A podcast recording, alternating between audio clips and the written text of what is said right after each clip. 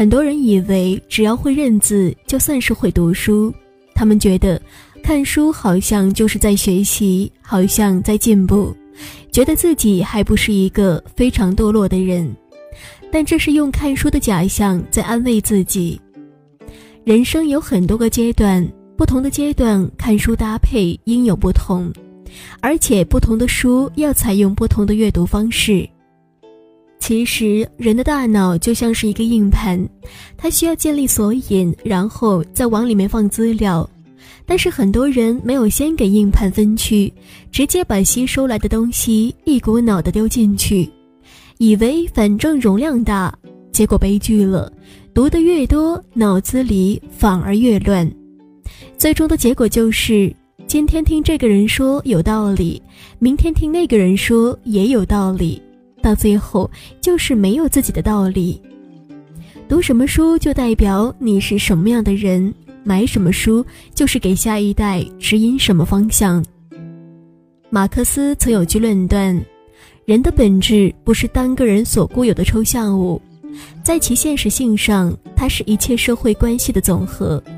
顺着这个逻辑粗糙的延伸一下，你就是你过去见过的人、经历过的事以及。读过的书的总和，换句话说，你就是你自己的媒体。你过去看了什么书，就在塑造什么样的你；你在读什么样的书，代表着你就是什么样的人。一个喜欢读文学书籍的人，必定会对文学的世界充满想象力；一个喜欢读财经类书籍的人，必定有着财经人的思维。他们的谈吐、气质。都会有一些微妙的差别，而这种气质也必定会在与别人的交流中散发出来。所谓的“胸有文墨，怀若谷；腹有诗书，气自华”，说的就是这个意思。家庭教育对一个孩子的成长至关重要，有的家长三观本来就有 bug。自己每天无所事事，浑浑噩噩，在麻将桌上吃喝等死，却要求孩子次次考试第一，事事都必须拔尖，成为人中龙凤，虎中大王。殊不知，应随行为几乎是所有哺乳动物的天性。你安于现状，浑浑噩噩，孩子就难以有永不止步、奋发图强的品格。你天天抱着孩子打麻将、看肥皂剧，一年读不了几本书，就别指望孩子会爱上书。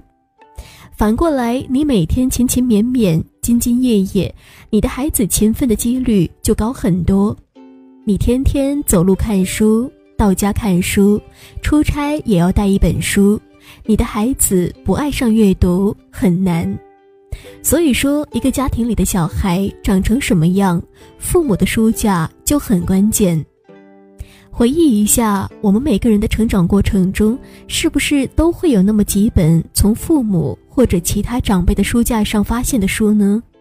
这些书的目标读者可能并不是小孩，很多人也都读得懵懵懂懂，但他们却可能是一生中最令人记忆犹新的书。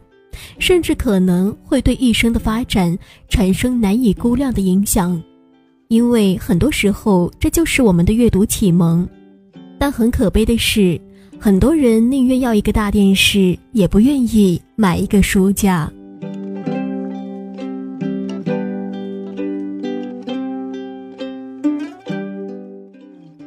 本期节目到这里就结束了。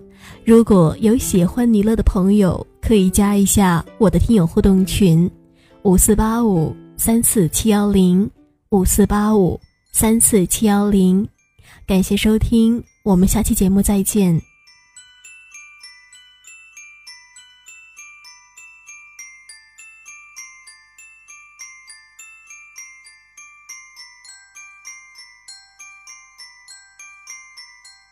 Put your love on a silver spoon.